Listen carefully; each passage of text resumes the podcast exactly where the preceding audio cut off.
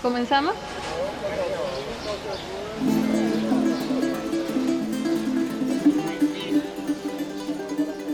Creo que soy una Dani totalmente renovada, que a pesar de todas las circunstancias que ha pasado, que le ha tocado pasar, está agarrando el toro por los cuernos y se está enfrentando a lo que viene y se está adueñando poco a poco de su vida y es autora de, una historia que quizás eh, tenía guardada en su corazón por mucho tiempo.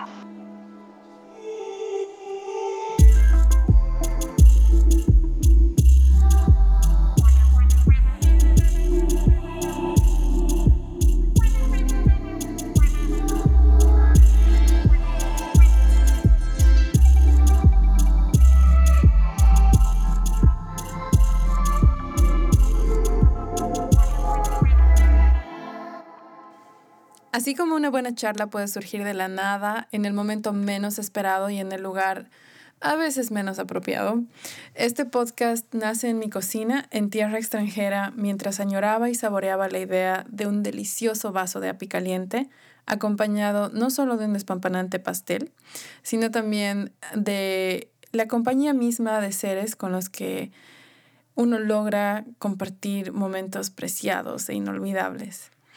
Debido a que con añorar no me basta, decidí ponerme las pilas para materializar mi deseo y crear mi propia versión de lo que sería una combinación épica entre tertulia y buen vivir.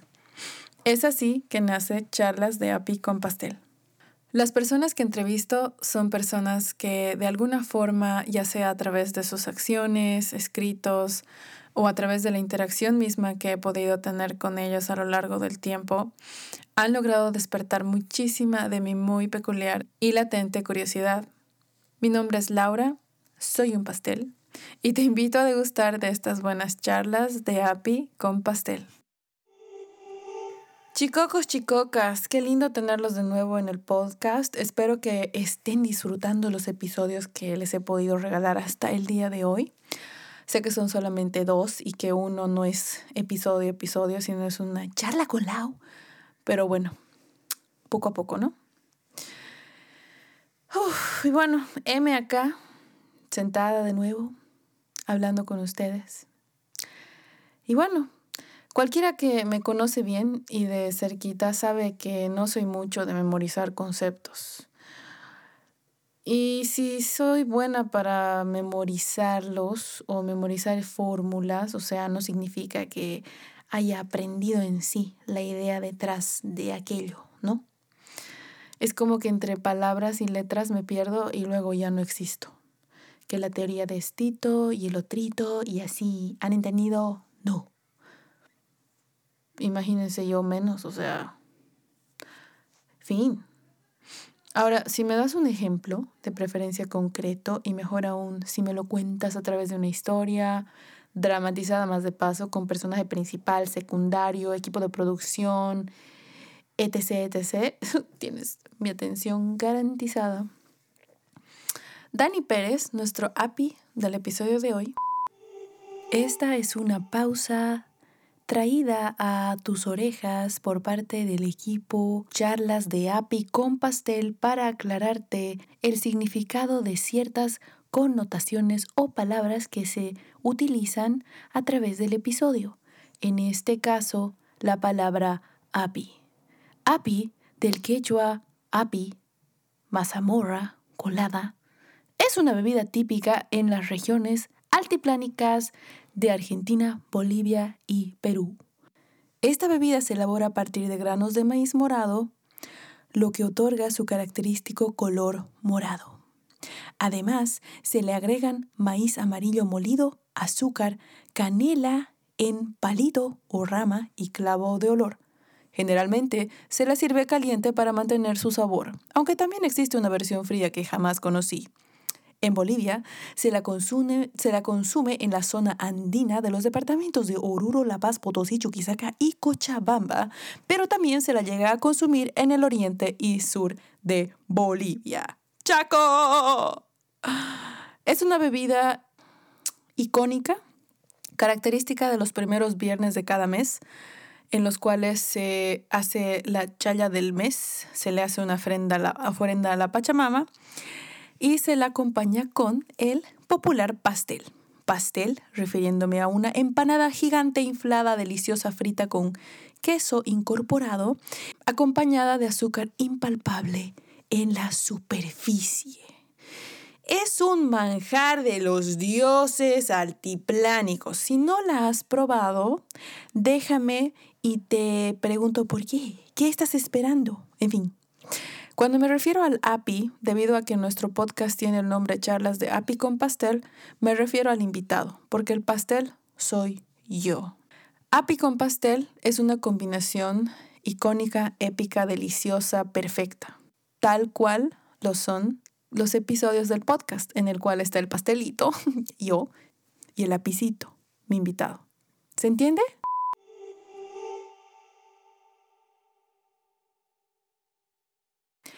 Me ayudó a comprender más a profundidad el controversial concepto de positivismo corporal y su puesta en acción a través de su propia historia.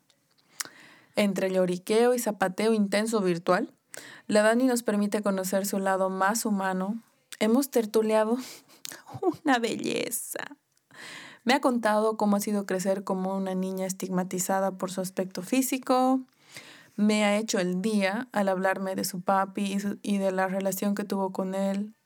Me ha hecho babear un poco, mentira bastante, al saborear recuerdos agachaditos. Para aquellos que no sepan qué son los agachaditos, déjenme y les explico.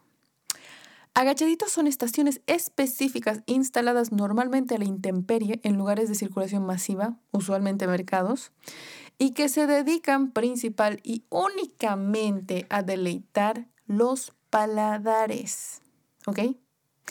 Se los denomina agachaditos porque es agachada o agachado la posición en la que las señorcitas y señorcitos se encuentran a la hora de servirte el platito o platitos, seamos honestos, con uno a veces no basta.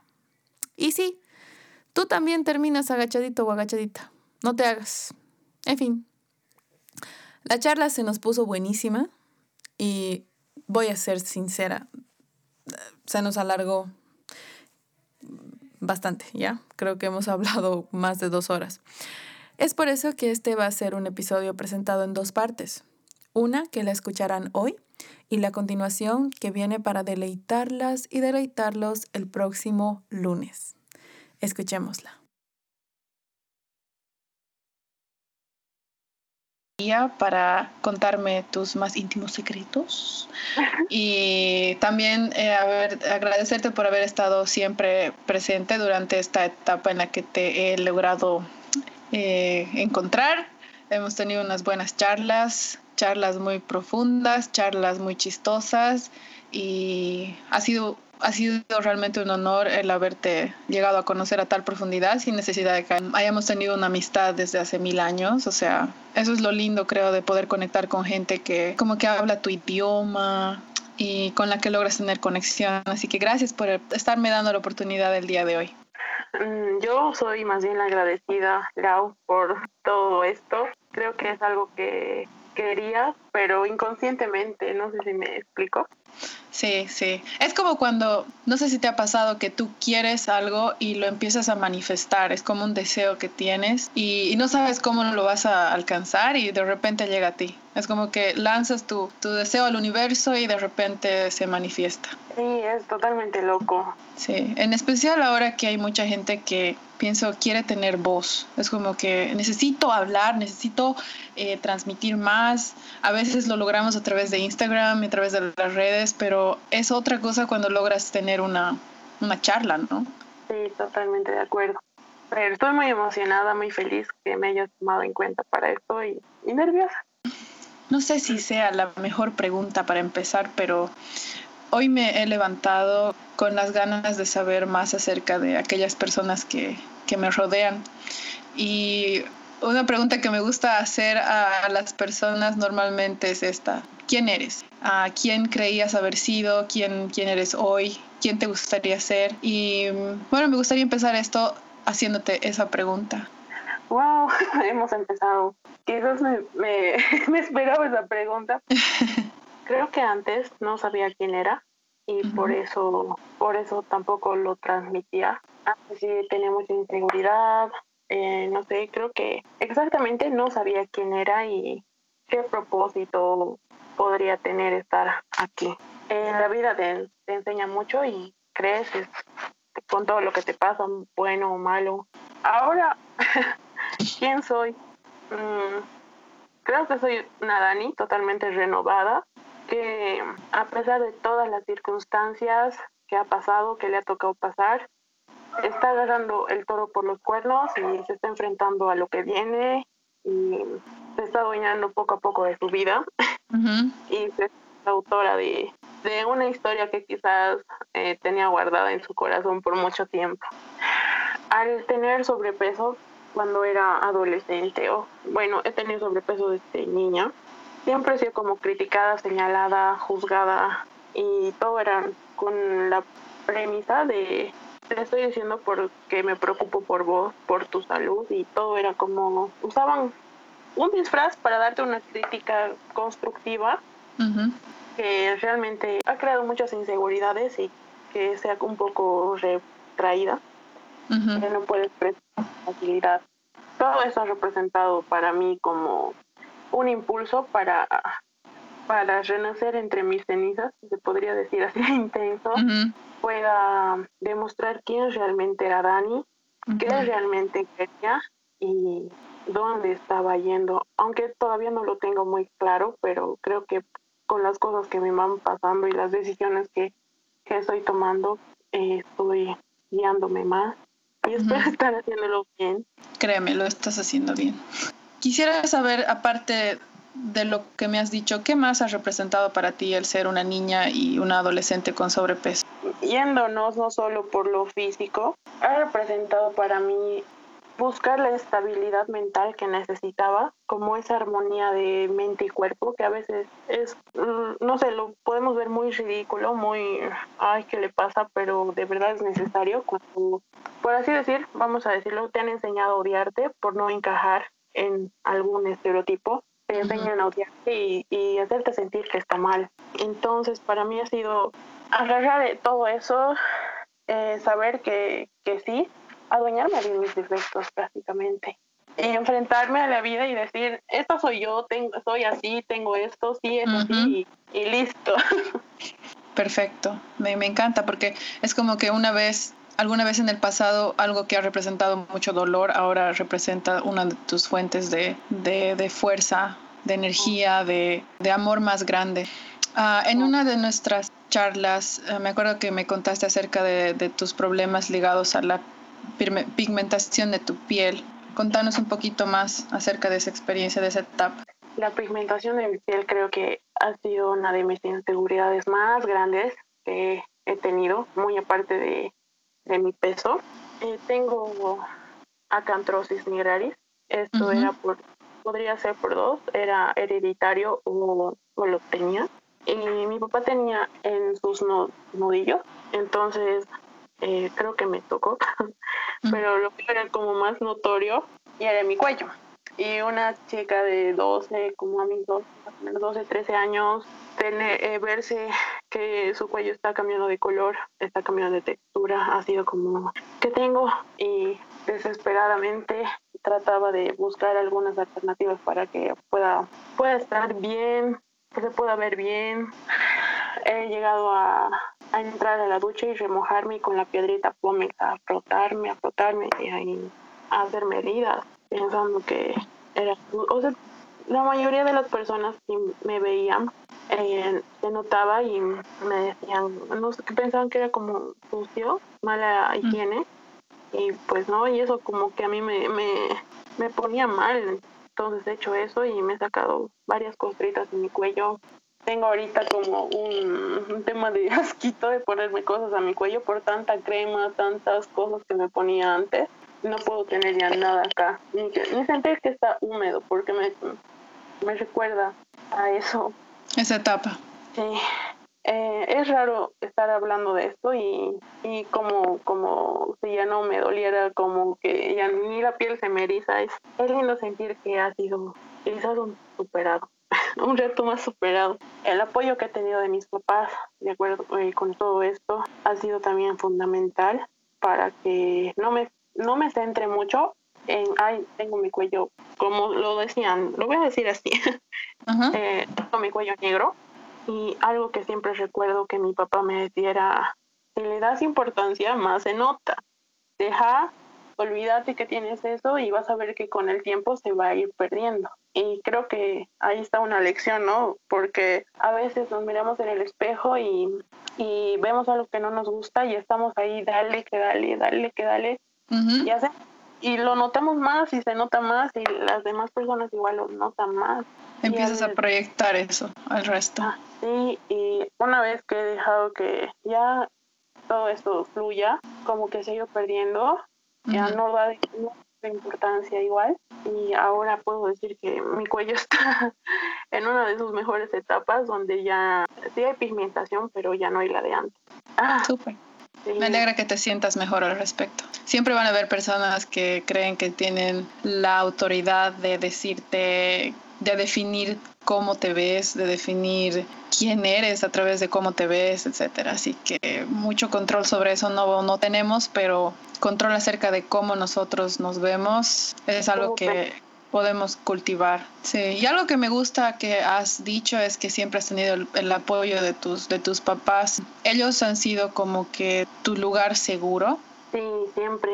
Eh, al cambiarme de colegio, ay, bueno, yo soy bien entonces otra vez voy a, llorar. Al cambiarme de colegio y cambiarme de ambiente, como que las críticas, eh, como los insultos, eran más.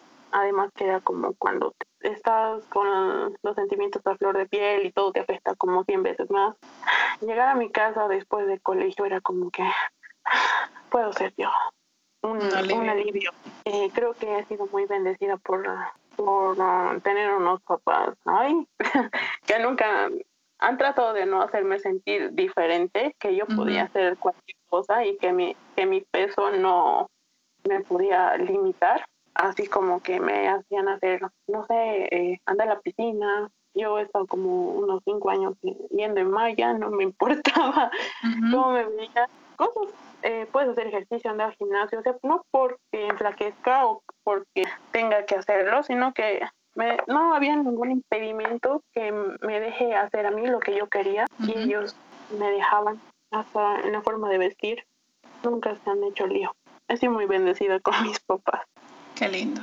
Y ahora enfocándonos más en cuanto al tema de imagen personal, ¿cuáles crees que son las experiencias más traumantes que un adolescente atraviesa durante la época del colegio, por ejemplo? ¿Y cuáles han sido las tuyas? Porque cada experiencia a veces, bueno, no a veces, siempre es distinta, ¿no? Eh, como yo ya lo he dicho, creo que esa etapa es donde todo te lo tomas muy a pecho y todo lo sientes en veces más. Eh, sentir que no encajas, que eres diferente, creo que es una de las cosas que más te pegan también sentir críticas que piensas que están hablando de vos y no, estás muy susceptible, pero las críticas y los sobrenombres que te pueden llegar a poner por verte diferente, por ser diferente, eh, creo que es algo que llevas hasta, hasta que crezcas. Muchas veces son como que, siguen doliendo, por más que si crezcas. Eh, cuesta sanar. Las mías, las mías eh, sí o sí han sido sentirme diferente, ver cómo mis amigas hacían sus vidas normales y yo verlo desde, desde una pared de cristal y ser parte en cómo se vestían, ellas ya tenían chicos, cómo, cómo estaban más seguras de su cuerpo, porque a esa edad su cuerpo empieza a cambiar bastante. Y también han sido los sobrenombres, algo que... Eso es duro, ¿sabes? Es tan, tan feo yo me acuerdo de las cosas que me decían a mí y me da, o sea, no sé si todavía lo haya, lo haya logrado superar, pero me da rabia porque ¿con qué necesidad? Y por más de que digas, no, es porque viene de gente inmadura, que es la edad, no, o sea, pienso que los adolescentes podrían llegar a tener una noción un poquito más amplia y tener como que la empatía más desarrollada para dejar eso atrás ¿sabes? Porque parte mucho de, la educación que le das a tu hijo, a tu hija, para que este pequeñín vaya y se relacione de una forma no tan, no tan dañina a veces con, con el resto. Eh, lo que he aprendido y creo que saco mis propias conclusiones es que las personas que más te critican, que no sé, más te molestan, son las personas que son más inseguras de sí mismas y buscan como alimentarse y que no se noten tanto sus defectos de ellos y burlarse de los otros pues, como para ocultarnos. Mm. Esos son eh, es lo que he podido percibir de las personas que me molestaban, porque quizás yo tenía una imagen de la mala, de la gordita mala, de no hablar con muchos y ser siempre como la mala. Entonces quizás ellos pensaban que no me afectaba, que, que yo le tomaba de quien venía, pero la verdad es que sí, yo tomaba cartas en el asunto, pues no me, me encanta, súper responsable. no me quedaba quieta y mi papá siempre me decía que si alguien me molestaba yo tenía que defenderme y si y si pasaba algo él iba a pagar los gastos médicos.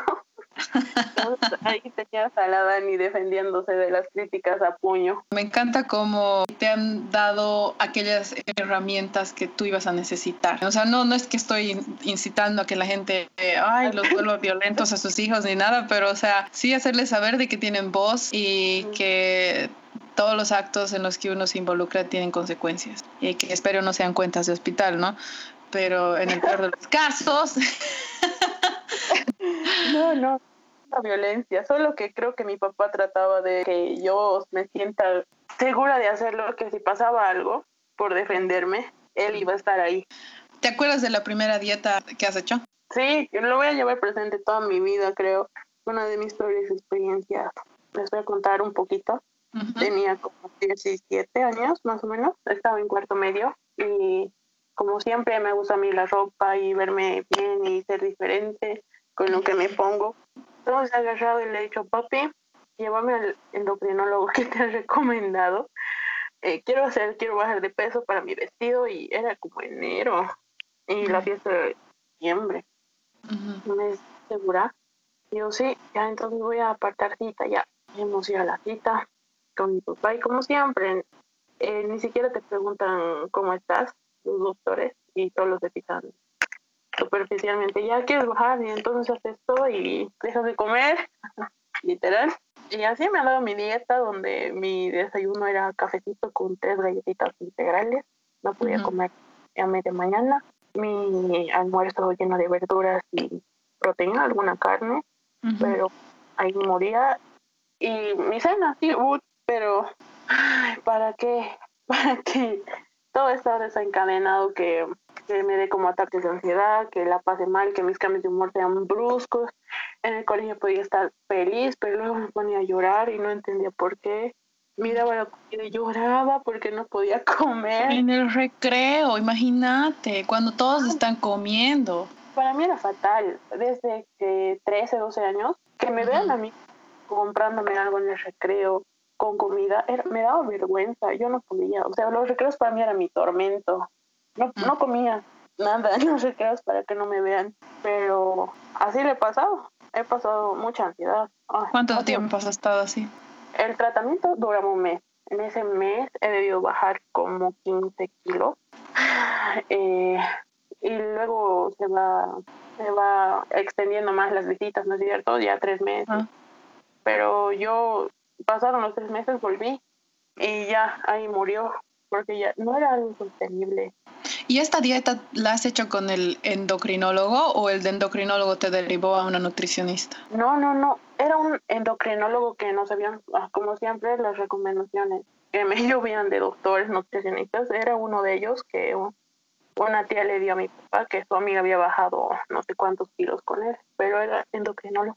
Eh, es que ni siquiera era algo personalizado, era algo que a todos sus eh, pacientes le daba, no era algo que cambiaba, sino les daba y eso seguía así. Creo que por eso bajaban tan rápido. Para mí era realmente insostenible. Claro, porque ¿qué hacías? ¿Qué hacías cuando tenías que, digamos, ir a algún, algún tecito, alguna reunión con tus amigas, tus amigos? Eh, me pedía algún jugo sin azúcar pero mira lo que comían literal. Sí, te estás muriendo por dentro. Además hace sentir incómodo a las demás personas que están contigo compartiendo. No vamos a comer nada, te dicen, y tú eres de... Especialmente en cocha, que es, ¿por qué no vas a comer? Si nosotros eso nomás hacemos. ¿Qué vas a hacer? ¿Nos vas a mirar? Eh, no voy a charlar. Sí, eso me decían, ¿vas a mirar? Muchas veces lloraba porque no podía comer y decía, ya quiero que se acabe. Y mi papá era de las personas de que si empiezas algo tienes que terminar porque has decidido eso. Y creo que tampoco era, no sabía mucho y no era consciente de lo que podía traer, ¿no? Sí, es una edad muy, muy... Es como que todos están así expuestos a este tipo de prácticas que no llegan a ser sostenibles, que no tienen ningún tipo de... A veces no es ni necesario. Y con mentes tan frágiles, tan lastimadas, mentes que quizás están haciéndolo por eventos, series traumáticas que vas acarreando desde tu niñez, etcétera, etcétera. Y es demasiado a, la vez tratar de manejar todo en la mente de un adolescente, por ejemplo. O sea, uff, más el tema hormonal, etcétera, es como que la receta, la receta perfecta para el desastre. Y yo no era consciente, o sea, yo me seguía viendo gorda y sí, todo me hacía diferente, pero no tenía una imagen eh, real de mí. Siempre era como eh, distorsionada. Me veía al espejo y sí, ya, digamos, se me notaba más mi cinturita y todo eso, pero para mí seguía siendo gorda y tenía que bajar más. Y no he sido consciente de todo lo que he bajado hasta como hace dos años, que viendo mis fotos yo he dicho, estaba así y yo me seguía viendo sintiendo mal conmigo. Sí porque a, a, través de toda esta etapa en la que uno se involucra más con este tipo de comportamiento, también se van desarrollando otro tipo de, no sé si catalogarlas como enfermedades, pero por ejemplo está el tema de la dismorfia corporal, cuando tienes una visión totalmente errada acerca de tu cuerpo. La mayoría tiene una idea de, distorsionada de su cuerpo, cómo se ve realmente. Mm. Ahora dime, ¿cuál ha sido el resultado de tu dieta aparte de los primeros 15 kilos que perdiste? ¿Qué tal tu vestido? ¿Qué tal? pues, mi a ver, hemos llegado eh, ya al vestido. Como había dejado de hacer hace unos meses la dieta tan restrictiva, eh, me entregaron el vestido. No sé si era por los nervios, no sé si he subido tan rápido de peso, tampoco era tanto, pero el vestido no me cerraba y mi papá dice, ¿por qué te has hecho ser tan pequeño? Y yo, no, no era pequeño, era medida ya. Y eso era de, como que, ¿qué ha pasado?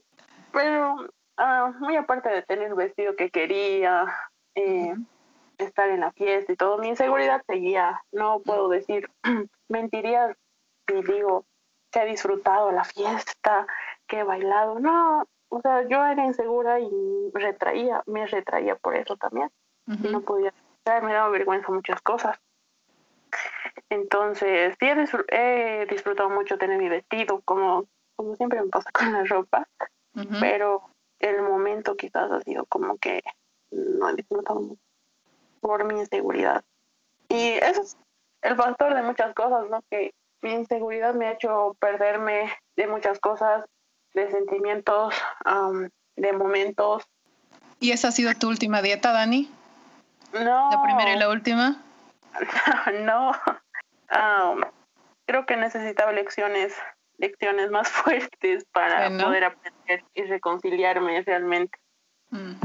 Como a mis 18, después de, de del cole, eh, entrando a la U, el 2013, mi papá falleció me voy a poner un poco sentimental. dale, dale, con confianza.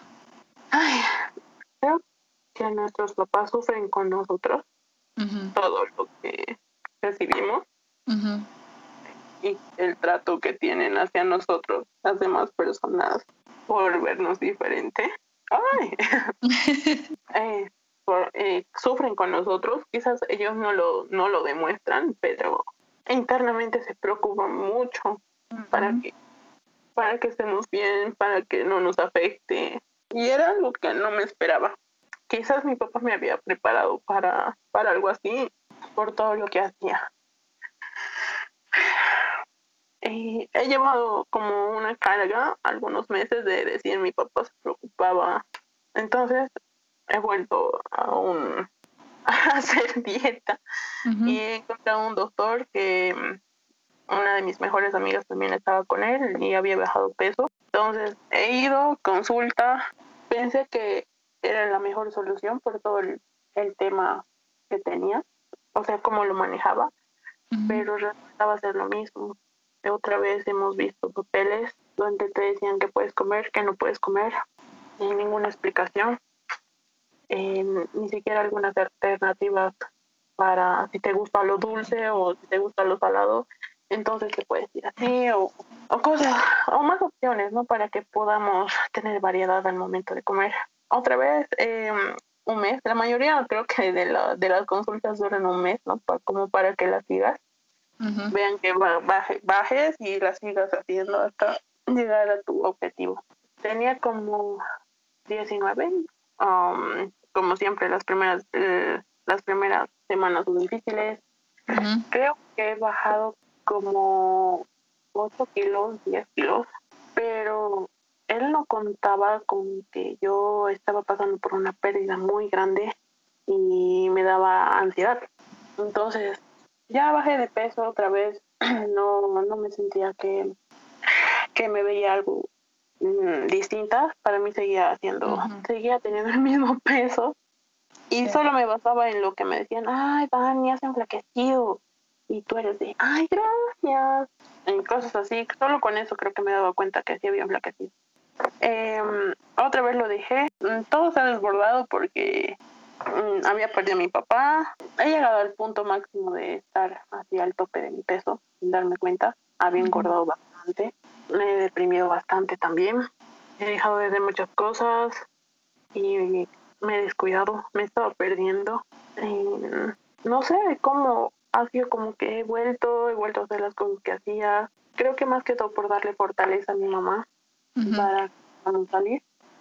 Y cuando dices que has vuelto, me dices, o sea, ¿te refieres a también haber vuelto a hacer la dieta o simplemente has vuelto a existir? A vivir. a vivir. Y ahora más que todo es como aprender a comer. Y ahí viene una afiliación con la comida.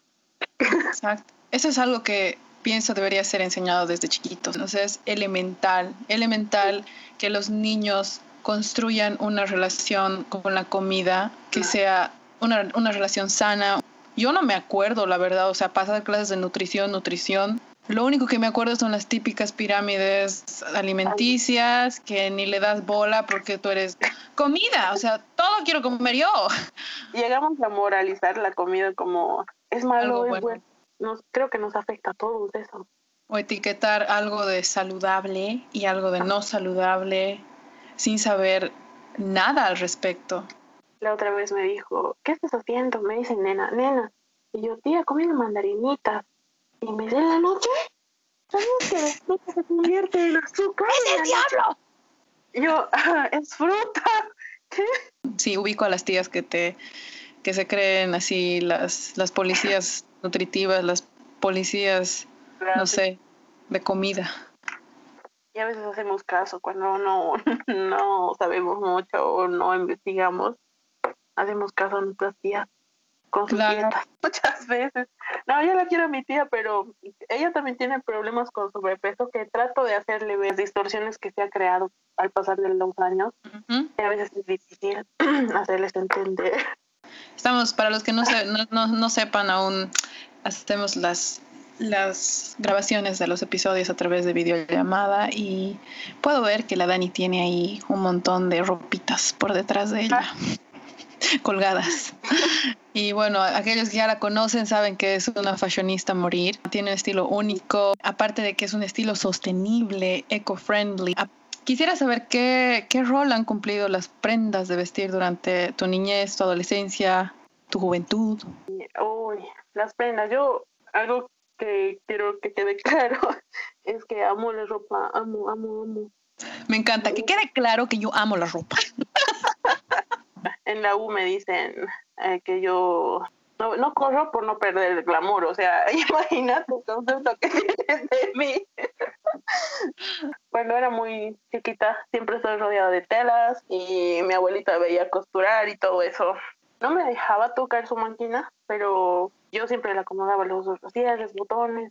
Entonces le, le veía a ella cómo se vestía así súper elegante con sus camisas que se hacía y sus moñitos que, iba, que iban al juego con su camisa, entonces me llamó mucho la atención. Inconscientemente, eh, siempre yo era de ropa, ropa, ropa y a mí no me importaba si la ropa era de niño, si la ropa era, no sé, de mi papá, de, de quien sea. Si me gustaba, yo me lo ponía. y eso es el que ahora manejo con mi tiendita si te gusta te lo pones. Entonces mi abuelita traía, no sé, ropa para mi primo y ahora, a mí me gusta. Pero es de hombre, a mí me gusta. Y ya me ponía la Dani ahí con sus cositas de marimacho. Obvio tenían que etiquetarnos de alguna forma, ¿no? Todo se etiqueta, todo. La ropa ha sido algo que le he tenido miedo durante mucho tiempo, porque era como, me quiero vestir así, pero mi cuerpo no se ve así. Entonces no, no se va a ver bien, no me queda. Y lo he satanizado el tema de la ropa siempre y me vestía como, como cosas de señora. 15, 16, me ponen la ropa como bolsita de papas, que no se me vea la pancita, que esto tengo que ocultar, que no pueden ver que no pueden ver mis brazos, que mis rollitos se nota aquí, entonces satanizadísima el tema de ropa, pero me deprimía mucho porque para mí la ropa es expresión, es arte. Se pueden conocer eh, simplemente por cómo te vistes. Pueden saber quién eres por cómo te Es muy superficial, pero demuestras tanto vistiéndote. Haces saber a las personas que te gusta. Es, es arte. Sí. Es expresión. Eso siempre, pienso que siempre ha significado eso para ti ha llegado una etapa oscura en la que no te sentías bien contigo misma, por lo tanto, eso lo has demostrado a través de cómo te vestías también. Total, total. Porque una etapa en la que yo, a mí me ha repasado igual, me acuerdo que en la peor etapa, así de adolescente, pero yo me acuerdo que me miraba al espejo y decía, creo que soy bonita. me miraba y, wow, pero no me la quería creer y eran momentos así como, como que ves estrellas fugaces, porque normalmente después era, no, no soy bonita, ¿por qué? Porque, porque tengo sobrepeso y tengo que tapar todo con la ropa, y, e igual, así ropa de señora, además de que el mercado mismo no te ofrece, bueno, no te ofrecía en esos tiempos una variedad, digamos, de tallas eh, y de estilos. El tema de las tallas, fregado. Sí, es, es bien, bien difícil, o sea, no es inclusivo. No, para nada. Hasta ahora. Más acá que la industria nacional es como que las tallas se reducen un montón y tú en un XL, digamos, yo en una XL americano, sí, puede ser grande, pero un XL aquí es diminuto, no entro. No Exacto. Es, es, sentido más. sí, y una vez más estás confiando en ser en, en factores externos para determinar cómo es que te vas a sentir pero viéndolo aún en Bolivia, o sea, no, tú que debes conocer más este tema de la empresa, de la, de la producción nacional, etcétera, porque estás más expuesta a través de, tu actividad. Eh, no creo que esté tan desarrollado como, como podría estar, porque tallas así de todo tipo he encontrado solamente en la ropa americana. Ah, sí, yo también. Y, la ropa americana, la ropa de segunda mano ha sido mi salida siempre. Como escape. No hay mucha variedad de tallas y sí he escuchado cuando preguntas, no sé, XL, eh, he escuchado decir, no todos estamos gordos, no podemos hacer solo ropa para un sectorcito que es reducido. Y yo era de, ¿qué? Para que, para que ubiquen, para que ubiquen, ¿cómo? Sí, comentarios así es como que, Ajá. es como que no eres gordo, no, no vamos a hacer ropa para ti porque eres gordo. No entiendo. Ha querido decir eso. Sí. Y además, o sea, es como que ah, pensando estratégicamente, eh, si te concentras en solo hacer ropa para plus size, sí vas a vender, porque hay una gran cantidad de personas que no son tallas entre XS y XL. Hay personas también que llegan a tener tallas más grandes. Eh, también existe mucho la variedad de cuerpos. en el torso puede ser ese, pero en las piernas puede ser tranquilamente un XL. Por tema de caderas, la, la, con, la forma de tu cuerpo, no sé, tu cuerpos tan variados Exacto. que no deberían sentirse mal por no encajar en una talla.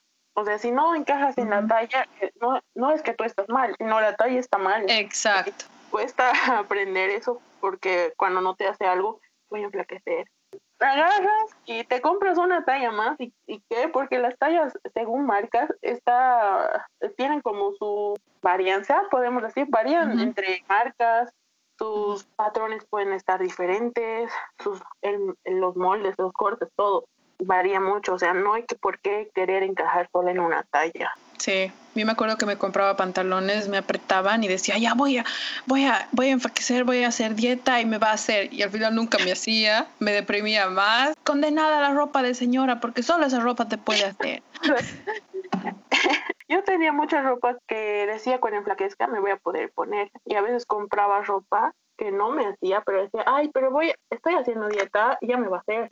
no, o sea, aparte de consumir de más, es algo que te puede causar como incomodidad a ti misma y presionarte tanto que llegues a sentir ah, como odio, rabia, ay, no puedo, como que te frustras. Sí, desencadena un montón de, emociones y juega un papel importante igual en cuanto a tu dismorfia corporal. ¿Pero sabes qué? Ahora que me estoy dando cuenta, el catalogar la ropa de señora como lo estamos haciendo, quizás sea igual no correcto, porque cuando veo en mi ropa, tengo un montón de ropa de señora, que se podría decir de señora, pero que ya la estilizo de otra forma. No sé si te pasa a ti también. Mi tienda prácticamente tiene ese aire, ¿no? De aseñorado. pero imagínate tener 15 y y vestirte como tu mamá. O sea, ahorita yo me puedo poner lo que, lo que quiera, pero a esa edad creo que es un poco complicado no, no, no ponerte algo de moda. Tenemos que la ropa de señor está mal, no, no, no, no. Yo también robo cosas a mi mamá. Entonces no podría decir, ¿no?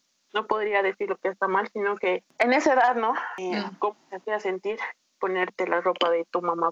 Es, es cuestión de, de, perspectiva, ¿no? Para aquellas que nos están escuchando y que tal vez están en la misma etapa en la que están tratando de esconder su cuerpo, tal vez ver distintas formas de, estilizar las prendas, que a la larga te van a hacer ver de que, o sea, no es necesariamente tu cuerpo, es aquello que te estás poniendo, la, la, la, la, forma en la que lo estilizas, quizás no es, la, no es la talla correcta. Y si es que no encuentras tu talla, por favor visita la tiendita de la Dani, porque ahí vas a encontrar lo que gustes. Ay, gracias.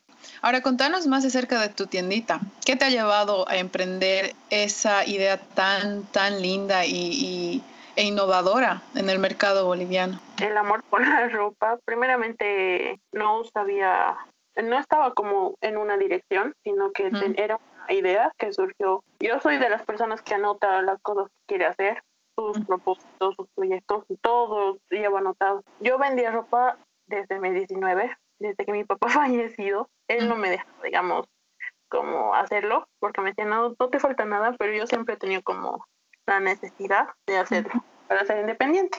Entonces, vendo ropita hace bastante tiempo y el 2017 me puse a escribir proyectos. Entre esos era hacer crecer mi otra tiendita de ropa nueva que te que tengo. Y como tengo el sueño frustrado de ser diseñadora de modas, yo siempre arreglaba mi ropa, modificaba, como, como hemos dicho, si no es tu talla, o cambias. Y si no te hace, o sea, vas a una talla más o hay variedad de modificaciones que se pueden hacer. Entonces yo al ya sentirme mejor conmigo he empezado a modificar ropa y me preguntaban, Tani, ¿de dónde te has comprado? Y yo, yo lo hago y he empezado así la idea de modificar ropa para vender, darles un poco más del estilo que me, me gustaba, me llamó la atención, que es lo vintage y lo he materializado el año pasado sin saber qué iba a ocurrir, eh, investigando mucho. Soy una de las personas que si va a hacer algo necesita la mayor información posible para empezarlo. Y he encontrado ahí que era upcycling, que era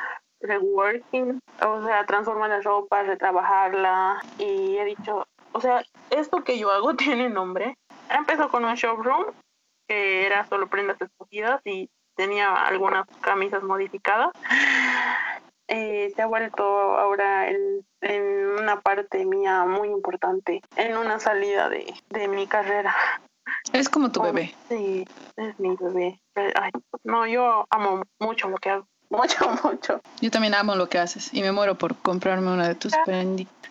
Ahora, Dani, también sé que manejas mucho el tema del el concepto de la positividad corporal o el body positivity. El contenido mismo que tú publicas en, en, Instagram tiene mucho que ver y está relacionado directamente con este movimiento. ¿Cómo ha llegado a ti este, este concepto? ¿Cómo lo has descubierto? Como hace tres años ya me estaba empezando a vestir como yo quería no tan arriesgado, pero ya me ponía cositas que, que sí me identificaban. Y buscando bien random en YouTube ah, cómo vestirse si eres gordita, eh, he encontrado un video que era si las chicas gorditas fueran Tumblr.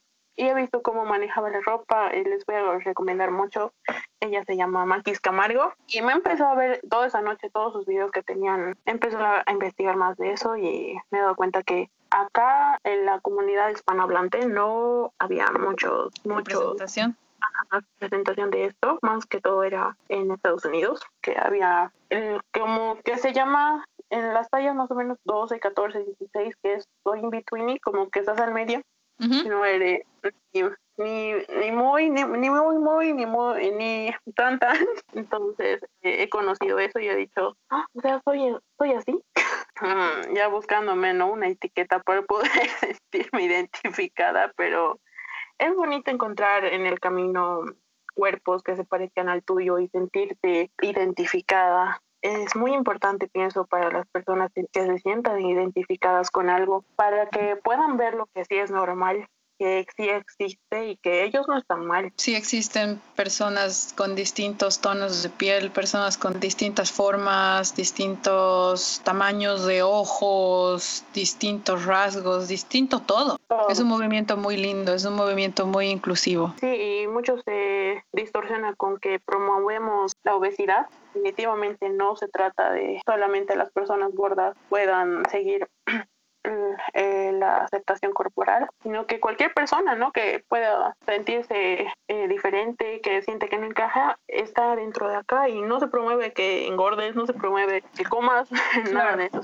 sí, es que hay mucho temor de que una vez que se normalice una imagen así, la gente piense de que, ah, sí, yo puedo hacer lo que me da la gana, puedo, puedo subir de peso cuanto, cuanto me dé la gana. Sí, sí, más bien pienso que eh, es verte, aceptarte y como te aceptas cuida, y amas tu cuerpo, lo cuidas. Entonces ahí va, van como de la mano. No siempre todas las personas pueden tener el mismo concepto del body positive. Algunas pueden tener el suyo, pero no significa que está mal, sino su perspectiva, ¿no? Pero no se quiere fomentar que engorden o, o la obesidad y esas cosas que leo y siempre ando peleando. ¿Cuál ha sido la reacción de tu, de tu entorno en cuanto te volviste una voz activa dentro del movimiento del body positive. ¿Qué te decían tu mamá, tus amigas, tus amigos?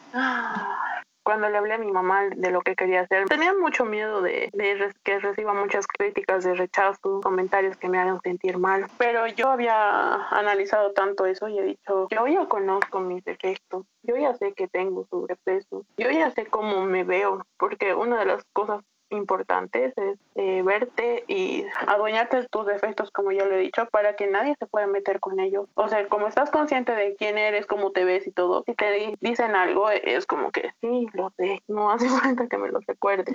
Cuando le he hablado de esto, tenía mucho miedo. Eh, mis amigas les he ido hablando un poco de esto. Tampoco quería como indagar mucho o decirles, ay, voy a hacer esto, sino que he ido reflejando mucho en la manera de ver, de, de verme, de hablar con ellas, porque a veces solo se toca temas de he subido de peso, estoy gorda y, comentarios así que os estuvo siendo la amiga gordita. Eh...